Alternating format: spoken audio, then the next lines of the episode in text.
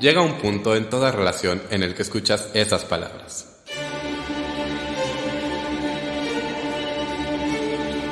Tenemos que hablar, tenemos que hablar, de teatro con Davor.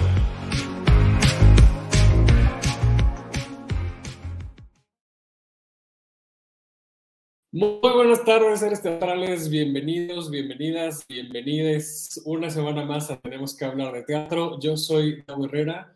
Muchas gracias a toda la gente que se está conectando ya en vivo a través de la página de Facebook de Tenemos que hablar de teatro.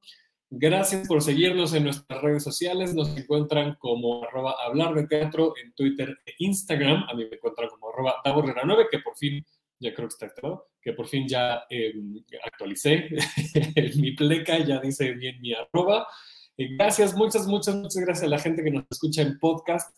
Les recuerdo que estamos en todas las plataformas, todas, absolutamente todas, hasta las que no conocen, ahí estamos. Pero bueno, las principales, pues Apple Podcast, Himalaya, Deezer, Google Podcast, Spotify, por supuesto, eh, Amazon Music, estamos en todos lados para que por favor nos descarguen, compartan, apoyen este bonito programa haciendo una reseña de los episodios.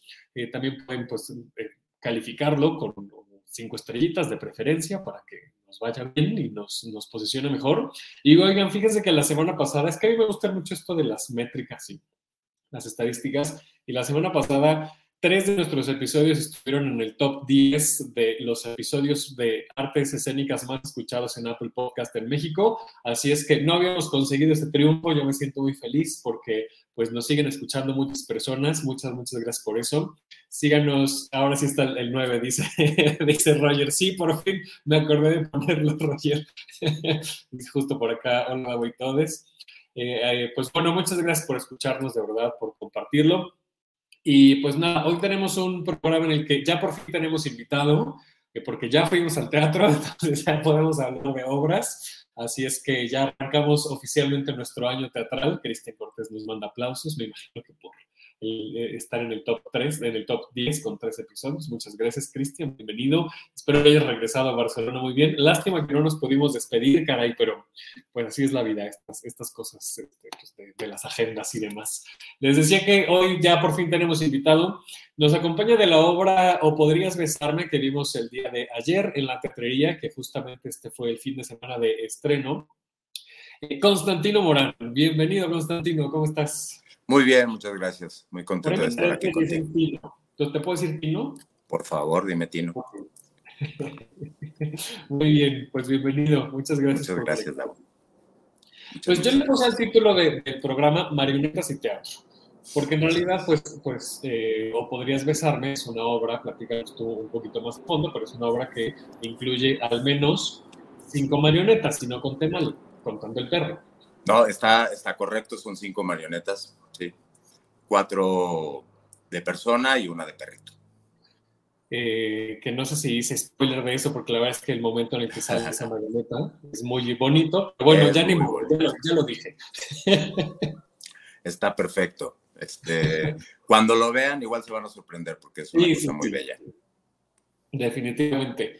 ¿Cómo fue este, cómo llegaste a este proyecto y cómo fue este trabajo con, con, marionetas? Quiero platicar un poco sobre eso, porque es difícil, ¿no? O sea, no es lo mismo actuar, a través de una marioneta.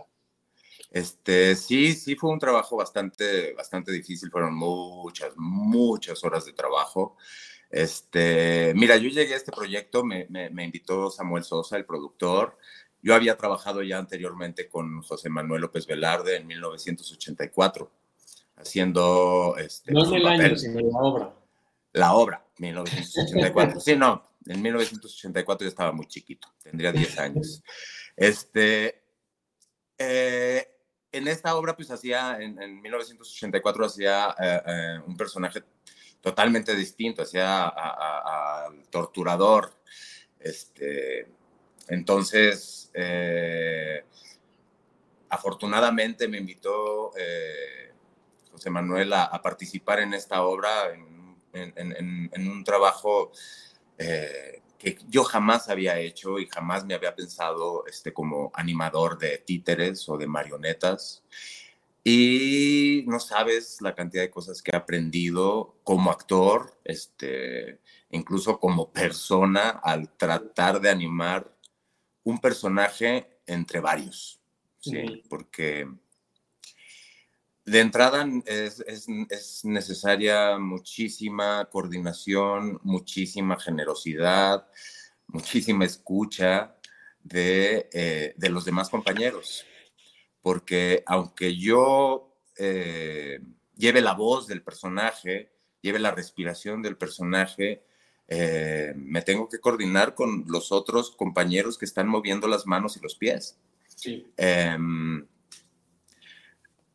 Em, esta obra la tenían pensada montar en 2018, pero en 2019 iban a arrancar. Hicieron la traducción en 2018, en 2019 la iban a montar, incluso con otros actores, eh, pero se atravesó, se atravesó la pandemia. No la pudieron montar, reestructuraron el proyecto, pensaron eh, que era mejor bajar la edad de los actores que ya tenían pensados y nos buscaron a Antona Araiza y a mí. La que, la que se mantuvo en el proyecto original fue Conchi León. Y, este, y comenzamos a trabajar eh, a finales del año, del año pasado, eh, con, con muchas horas de ensayo porque teníamos que aprender a manipular esos puppets. Prácticamente desde que comenzaron los ensayos, llegaron estos puppets maravillosos. Eh, y, ¿De dónde llegaron? ¿Quién, ¿Quién, los hizo? Mira, eh, se hicieron en dos partes. La cabeza y las manos se hicieron en Montreal. Las, las, las eh, hizo una escultora maravillosa quebecoa que se llama Claudel Rodríguez basada en fotografías de mi cara y de, y de la cara de Antón y de las caras y manos. Eh, y pues como te pudiste dar cuenta el domingo, pues es mi cara de joven y mi cara de viejo. Sí. y lo mismo en, en, en, Antón. Este, y entonces... Va llegando de y, y las mandaron a Guadalajara. Y en Guadalajara el grupo Luna Oscura de eh, Miguel Ángel Gutiérrez. Ellos hicieron el cuerpo eh, y el mecanismo de, movimiento de las cabezas y las manos. Este, entonces, pues, cabeza y manos de Montreal, el, cuerpo y, y, toda la ingeniería se hizo en Guadalajara por este grupo y por este señor Miguel Ángel Gutiérrez, que son maravillosos llegaron los puppets y ustedes tenían que ensayar desde el día uno. Me imagino que el trabajo de mesa, pues, pues bueno, ahora sí que como sea, pero, pero ya el trazo y, todo lo que representa es dar acción, pues tiene que ser con los puppets. Totalmente. Teníamos que, tuvimos que aprender a manipular esos puppets, porque además... Eh, no tienen mecanismos como varas en donde se puedan, no, es mi mano la que mueve su mano, este, y sus pies y, y, sus piernas las animo con, con, prácticamente con mis pies y con mis piernas. Eh, lo sostenemos con un, con un, eh, pues con un palo que tienen en la espalda, este, y en la cabeza, y es como les damos, este, como les damos esa animación. Eh, y están diseñados para manejarse entre tres personas, eh, idealmente.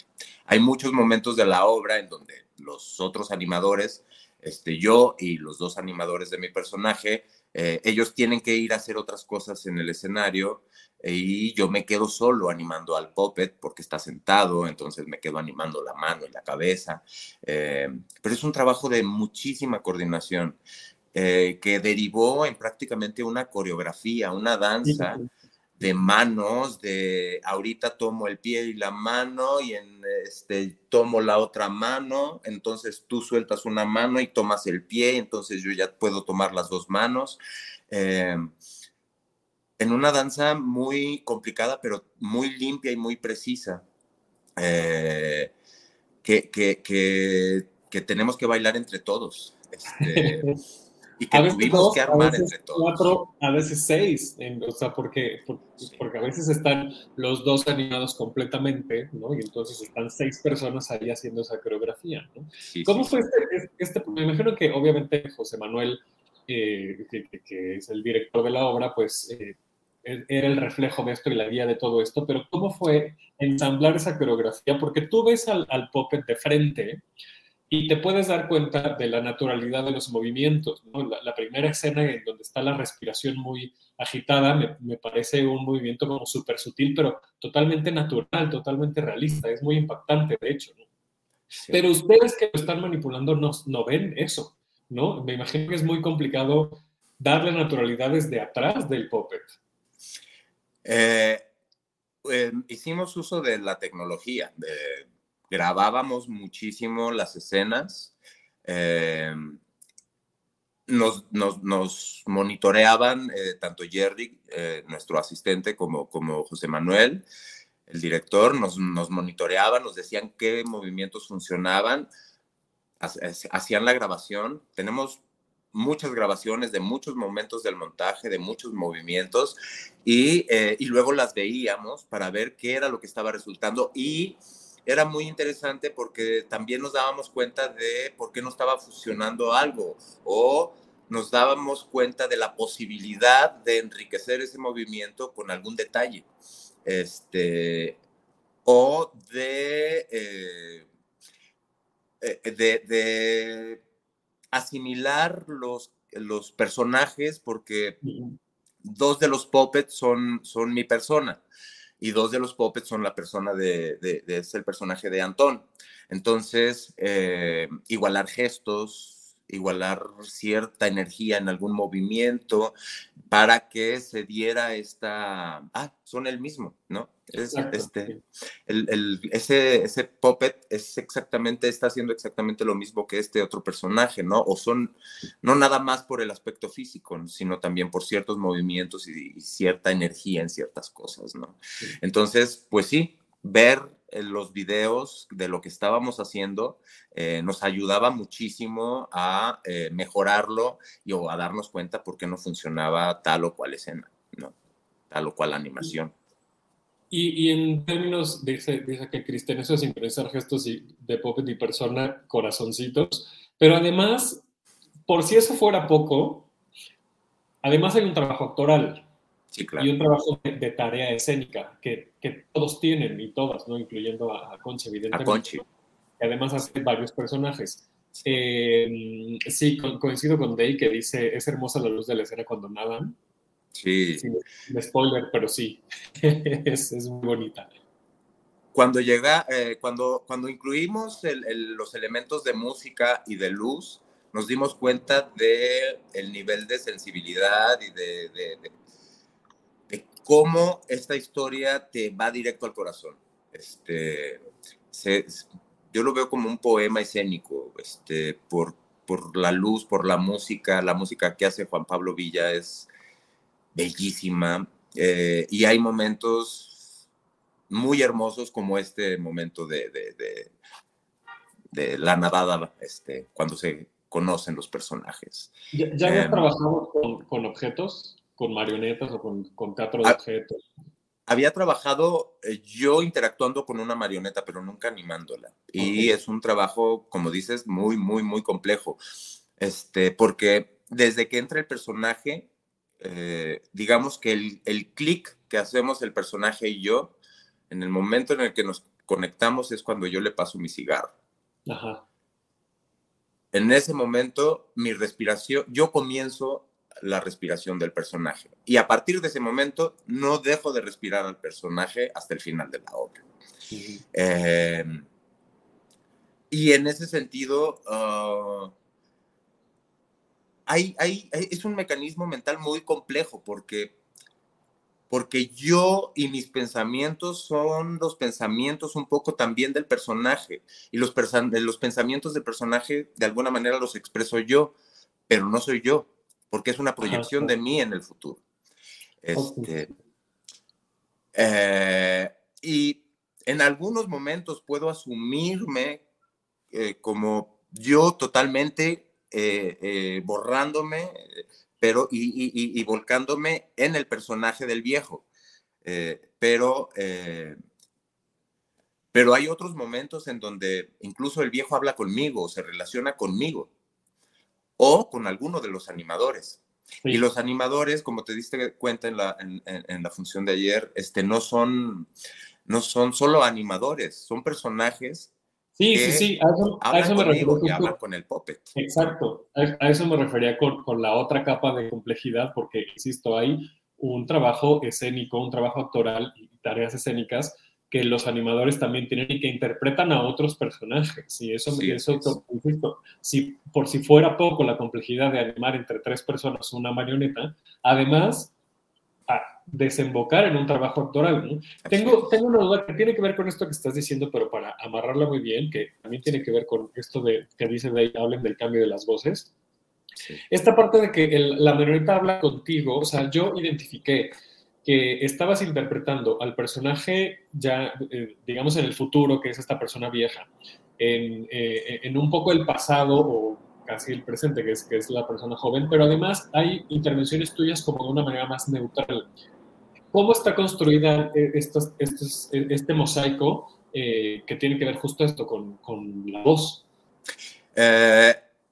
lo que pasa es que se cuenta, esta historia se cuenta en tres tiempos. Es, es una historia contada en tres tiempos en, la linealidad de la historia, digamos que son los últimos 13 días en la vida de, mi personaje.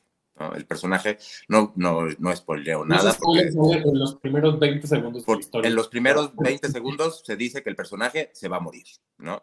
Entonces, eh, son estos últimos 13 días del personaje.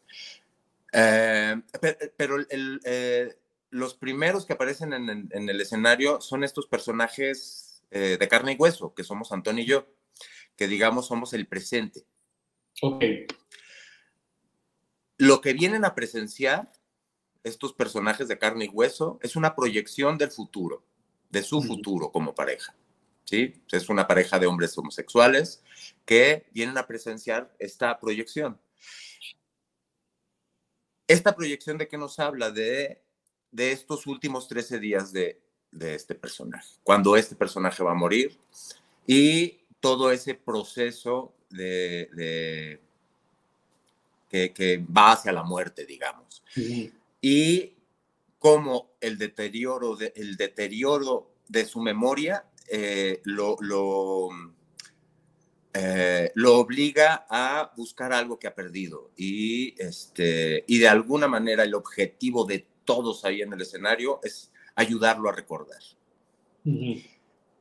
Y ayudándolo a recordar, por ayudarlo a recordar, hacemos este viaje al pasado cuando los personajes se conocen y es cuando entran los, los, los puppets jóvenes de estos personajes y eh, todas estas proyecciones de los familiares, eh, de las tías, eh, que son elementos que de alguna manera lo van a ayudar a recordar y a encontrar eso que, que él siente que ha perdido, ¿no? Este, entonces, el, person, eh, eh, el personaje viaja del, del, pasado al presente, al futuro, este, en ida y vuelta en esta, en esta búsqueda. Y bueno, eh, el personaje viejo obviamente pues, requería un trabajo de, de, voz, de encontrarle la voz a ese personaje, porque eh, no puede hablar de la misma manera que hablo yo, tiene 40 años pues, encima y es un fumador empedernido, de lo que va a morir, es de, es de efisema. Este, entonces, pues sí, fue una búsqueda de... Eh, técnica de entrada de bajar la voz de tal manera que, que me pueda dar, que sea mi propia voz, pero, pero 40 años más adelante, ¿no? Este, y bueno, este, e, e, es, de lo que te de lo que te digo que aprendí muchísimo y tuve que trabajar muchísimo, porque a veces tenía que pasar de la voz del joven, eh, se terminaba la voz del joven y tenía que hablar ya como el viejo. Hace estos juegos el autor de una manera maravillosa entre lo, eh, espejeando escenas del pasado con eh, la proyección al futuro, este, de,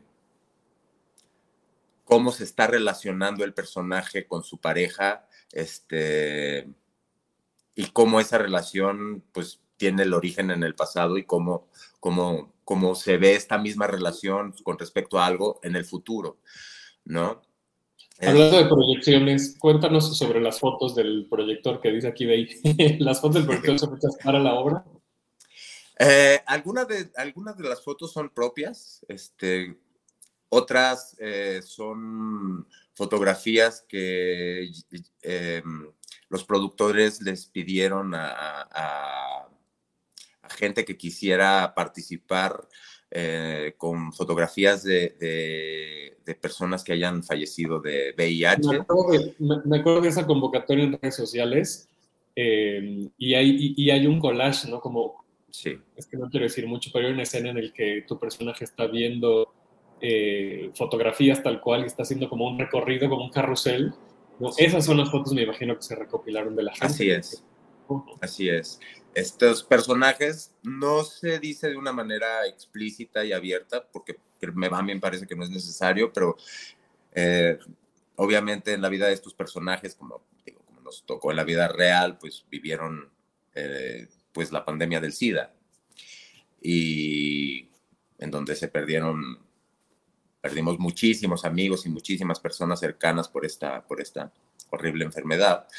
Eh, y de alguna manera, pues es homenajear a todas esas personas que se fueron este, por, esa, por esa causa.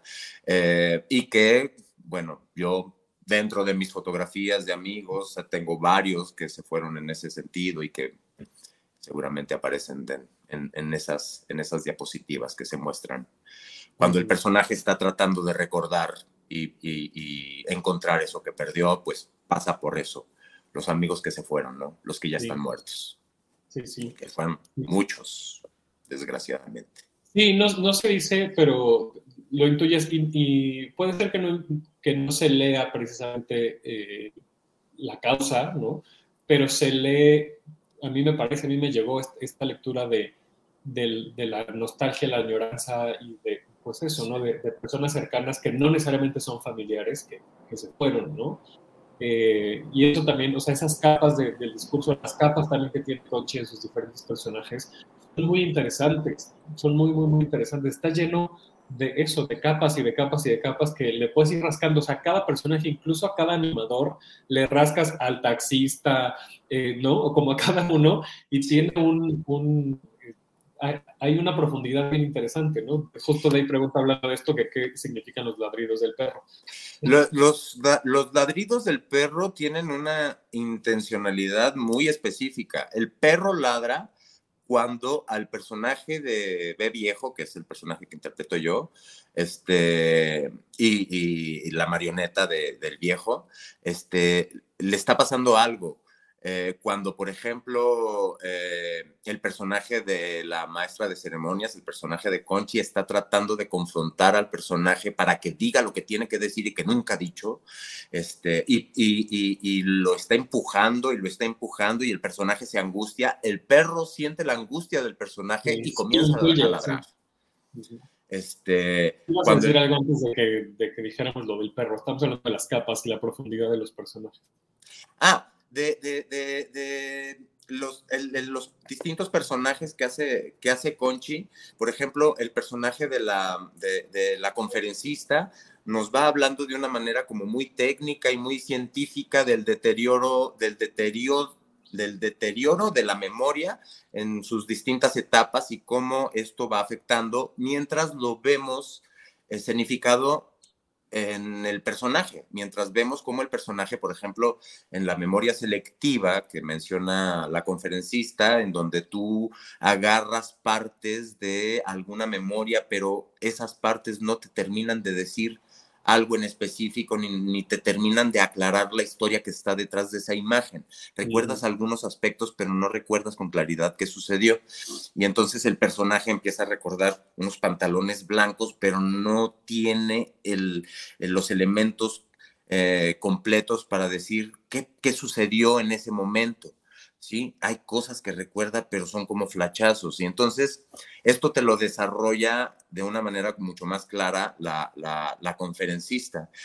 Eh, pero luego, de repente, eh, de una línea a la otra pasa Conchi de la conferencista a, el, eh, a la, por ejemplo, a la, señora Dina, a la señora que les hace la limpieza en la casa a esta pareja. Y entonces empieza a hablar de eh, la cena y de lo que está sucediendo. Y la señora de la limpieza es la que te va marcando el transcurso de los días, de los 13 días que van avanzando y cómo se le va acabando el tiempo al personaje. ¿no? este, entonces, eh, digamos que Conchi interpreta todas las mujeres que tienen relación con esta pareja, la abogada que les insiste, pongan sus cosas en orden. Es, fantástica la escena de la abogada. Sí, cómo se va conmoviendo a través de, la, de la historia de esta pareja que llevan este, más de 60 años juntos y eh, a sabiendas que se va a morir, es una cosa muy fuerte que la termina rompiendo y se pone a llorar, ¿no? la pobre conferencista. Entonces, este, es a través de todas estas mujeres en donde vas develando esas distintas capas que, eh, que cubren todo este evento de esta pareja, ¿no? Este, esto que va a suceder irremediablemente, ¿no? es, muy hermosa la manera en cómo va desarrollando el autor eh, el asunto de di lo que tienes que decir, haz lo que tienes que hacer porque tienes un tiempo limitado. Eh, y no te olvides de las cosas importantes, ¿no? Sí, Es, eh, en una entrevista que vi del autor, dice que se habla, es la obra de las cosas no dichas. Él escribió esta obra cuando le propusieron, te, ¿podrías escribir una obra sobre eh, una pareja que no se dice las cosas? Y él escribió esto. Este, nunca hay algo que el personaje, el personaje de Antón siempre, siempre le dice a mi personaje, acuérdate de, y yo nunca le dejo de terminar la frase. Nunca dice la frase, jamás dice la frase pero tanto Antón como yo sabemos lo que, nos, lo que esa frase quiere decir, ¿sí? Que es, este, acuérdate que siempre me tendrás. ¡Qué bonito! Sí, Es, algo muy hermoso. Eh, eso nunca se menciona. eso nunca se dice. Nunca pues termina de decir la premisa y tenemos que hablar de Aquí tenemos la premisa. Dice Juan Carlos si tienen planes de gira. Eh, no, eh, no todavía. Yo supongo que espero que en algún momento eh, podamos girar. Este, yo quiero pensar que la obra también se pensó un poco para poder girar y llevarla, llevarla a muchos lados. Este, porque la producción es francamente muy, muy, muy sencilla y, y, sería padrísimo que todo el mundo pudiera ver esta obra tan hermosa. Carlos, está al pendiente de las redes sociales de la Teatrería y de Late Producciones para que ahí seguramente van a estar. Eh, de entrada tenemos, tenemos muy pocas funciones. Vamos a estar hasta el 12 de febrero. Entonces, pues aprovechen ahorita que, es, que está la temporada. La teatrería también no es un teatro muy grande, es un teatro pequeño, entonces, pues es. De jueves a domingo. en cuanto puedan. Es de viernes a domingo. viernes que por cierto, viernes y sábado se estaban agotando, es decir, compren, compren con anticipación. Yo que, que estaba revisando los, eh, la página de la mañana, porque aquí, si nos siguen en Instagram, sabrán que hacemos nuestra cartelera diaria y ponemos las, las obras eh, que, que, con las que tenemos relación, pues, ¿no? Y, y, veía justo que la disponibilidad ya estaba limitada ese mismo día en la mañana, entonces compren con, con anticipación. Muchas gracias, Tino, por, por conectarte. Eh, eh, viernes, sábado y domingo en la teatrería. Así es. El viernes es a las ocho y media, sábado a las siete, domingo a las seis en la teatrería, hasta el 12 de febrero. Muy bien. Muchas gracias. No, hombre, eh, gracias a una ti. última duda, este, que es como más de chisme y técnica. ¿Ayer se fue la luz en la, en la función? No. Así es. ¿Esa es así? Eh, en el momento en el que se prenden las luces de tanto de la de la sala como, como del escenario, de, las, de, las, de los desahogos, es, es, es, un corte que se hace por la escena, este, en donde, digamos, mi personaje corta la ficción, no quiere enfrentarse a ese recuerdo y de alguna manera para todo. Ok, Prendan es, es al- Ah, ok. Muy bien, muy bien. Cosas que se aprenden entrevistando gente. Muchas gracias, Tino. Muchas, muchas gracias. Gracias a ti, Davo. Tus redes sociales para que la gente te siga. Eh, en Instagram estoy como arroba morantino, en Twitter como arroba morantino102 y en Facebook, en Facebook como Constantino Morán. Muy bien, pues muchísimas gracias. Mucho éxito. Gracias a ustedes. muchas, muchas, muchas gracias. Los esperamos en la teatrería. Ahí está. Muchas gracias. Cuídate. Que estés muy bien. Bye. Pues ahí estuvo Constantino Morán, Tino Morán para los amigos, ya me dio permiso de llamarle así, eh, hablando sobre O podrías besarme. Y yo me pregunto si Daisy Line se va a sumar al programa o no, o qué, porque está helado, pero no hace, no le veo con, con esta intención. Ah, ya, ya, está. Hola, Daisy Line. Ay, no, no, corte, corte, corte. ¿Por qué? Ah, acá. No, este para acá. Muy bien. Bienvenido al programa, a tu programa. ¿O no? Hola. No sé. Es que tal vez próximamente me tenga que despedir. Entonces me agarraron en medio de una cosa que no puedo posponer. Luego diré. Ay, qué místico. Así es. Dice, em, ¿es esa una entrada al programa de... Ay, te, te está bufeando. Esta Cristian me entrada a una vida exitosa. Aquí para bufearse, bueno. Oigan, queremos hablar brevemente. Ay, no, este, antes de que cierres con esta obra.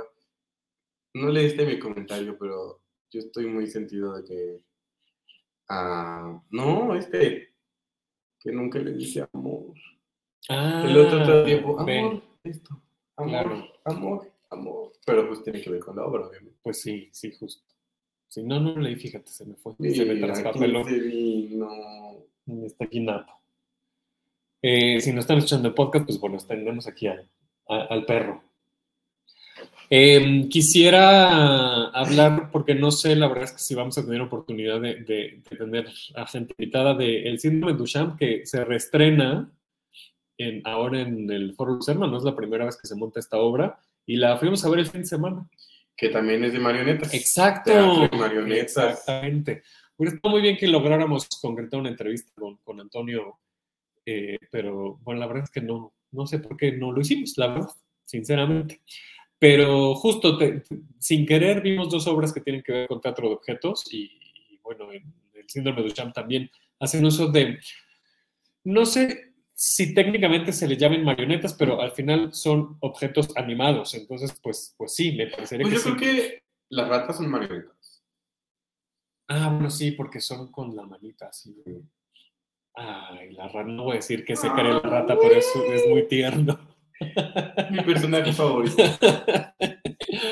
Eh, sí, porque la cucaracha no es, es no, no, no Es está igual animal un- por, un muñeco. es un muñequito o un como a control remoto. Pero yo creo que sí son marionetas porque las está manipulando. Ajá, exacto, sí.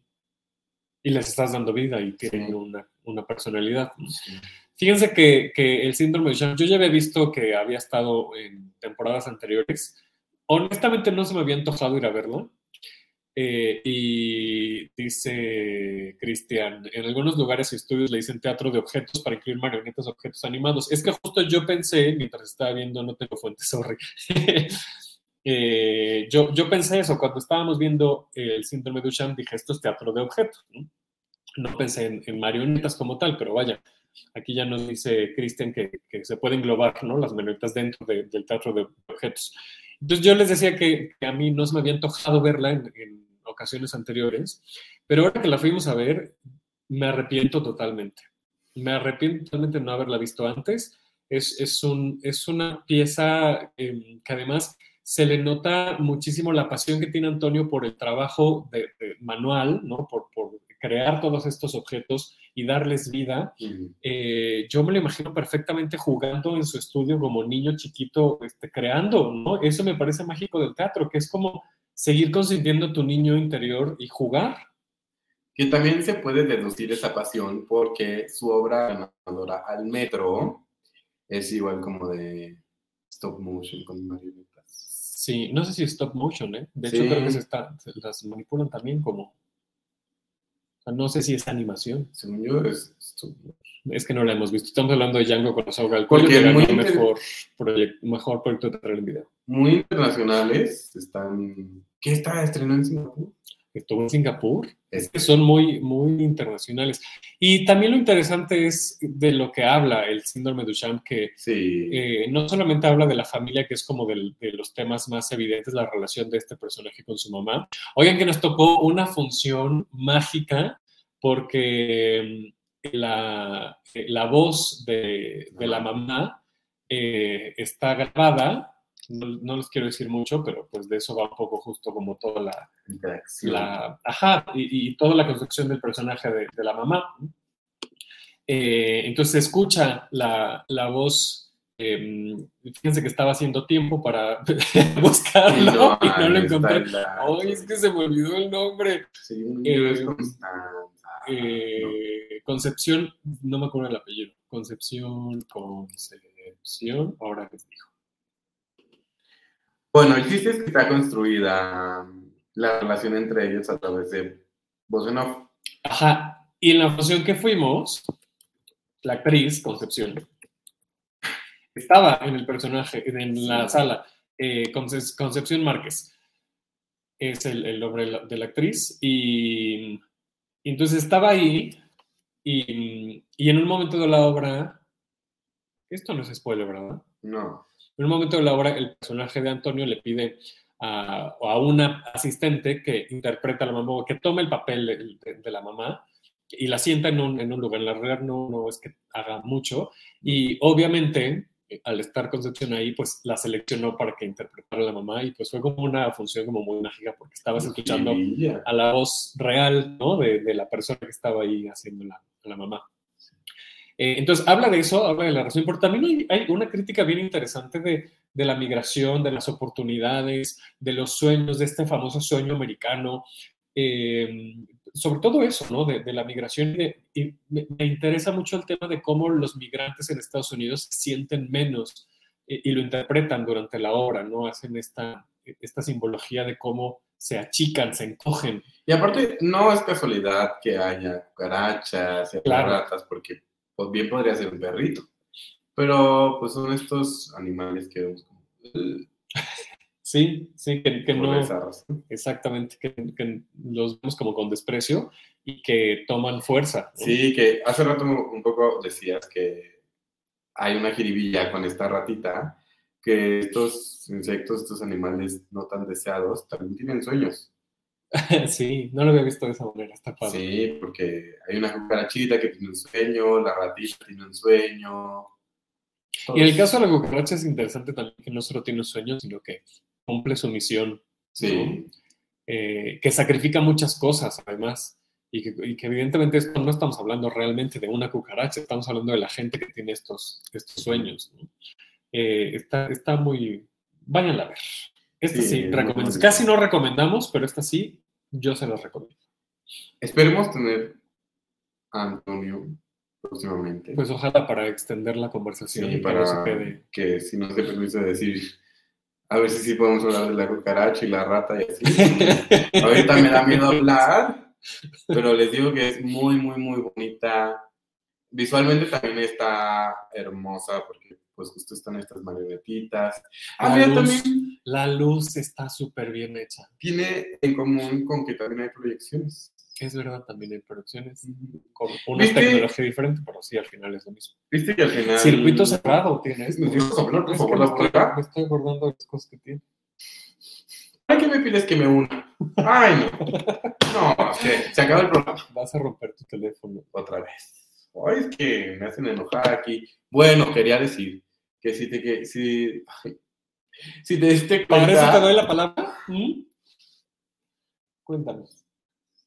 nos quedamos en tus 25. si me di cuenta que quedé. Que al final, es que como las funciones de estreno hay que, que tu speech así, pero sale, sale la ratita y la cucaracha como neta sigues aquí. Ya les arruiné la jiribilla. Eh, pero está muy bonita. Vayan a ver. Bueno, oigan, pues ya nos vamos. Hoy va a ser un programa más cortito porque nada más tuvimos un invitado y Porque es cortita la vida. porque es cortita la vida. eh, oigan, le quedan dos fines de semana hablando de Minerva Valenzuela. recalentado hoy 23 y el próximo lunes 30 en el, en el foro Shakespeare eh, a las 8 y media de la noche. Boletos en taquilla y en la página del foro Shakespeare. Y estén al pendiente de nuestra, de, de nuestra cuenta en Instagram porque, les repito, todos los días estamos haciendo la cartelera del día con las obras a las que nos hacen favor de invitarnos o que vienen aquí eh, al programa a platicar de ellas. Eh, y pues ahí estamos haciendo la difusión correspondiente de esos proyectos. Sobre esta obra, quiero hacer un reclamo público. Porque ¿Cuál, Andrés, recalentado? sí, Ah. Andrés se presumía muy mi amigo y se faltó al respeto en la obra. Ay, pero no tiene nada que ver con Andrés. No, pero me preguntó después como, oye, ¿fue a ti el que le pegaron? Y yo sí, y me molesté demasiado. Y, ah. Y yo, ah, Pues bueno, eso a ya. ver cuándo te vuelvo a dar un espacio en este programa. Platícalo tú con él. No seas así con los invitados, oye. No, es que estoy muy enojado, porque aparte lo presumieron en el escenario, ¡ah, ya le pegué! Lo que pasó es que fuimos a una función justo después de- del 6 de enero, había rosca de reyes, y el chavo que estaba en la cabina bajó la caja de la, de la rosca y sin querer le pegó con la caja en la Pero se cabeza a burlaron Lai. de ese momento y no me Entonces, pidieron una disculpa. En lugar de pedir una disculpa, como que no hizo ningún... Lo presumí así como, ¡ah, le pegué! Ya hasta, ya hasta le pegamos a alguien. Y yo, Se puso nervioso el amigo, lo, lo pusiste nervioso. yo a cualquiera. Por tu Pero... Ay, eres insoportable. ¡Uy, aguántense! ¡Aguántense!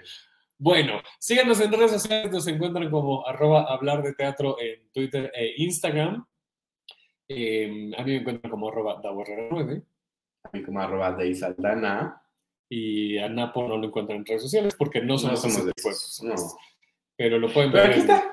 Lo pueden ver aquí. En el... Oigan, que por cierto, desde hace dos semanas, espero que ya se hayan dado cuenta, en Spotify este podcast también está en video, entonces pueden verlo, no solamente escucharlo. Y si no usan Spotify, pues bueno, lo pueden escuchar, lo pueden descargar y llevarlos a donde ustedes quieran. Eh, nos encuentran en todas las plataformas, como ya les habíamos dicho, en tu Himalaya, Deezer, eh, Google Podcast, Apple Podcast, Spotify, en Amazon Music, en todos lados estamos. Obviamente nos encuentran como tenemos que hablar de teatro.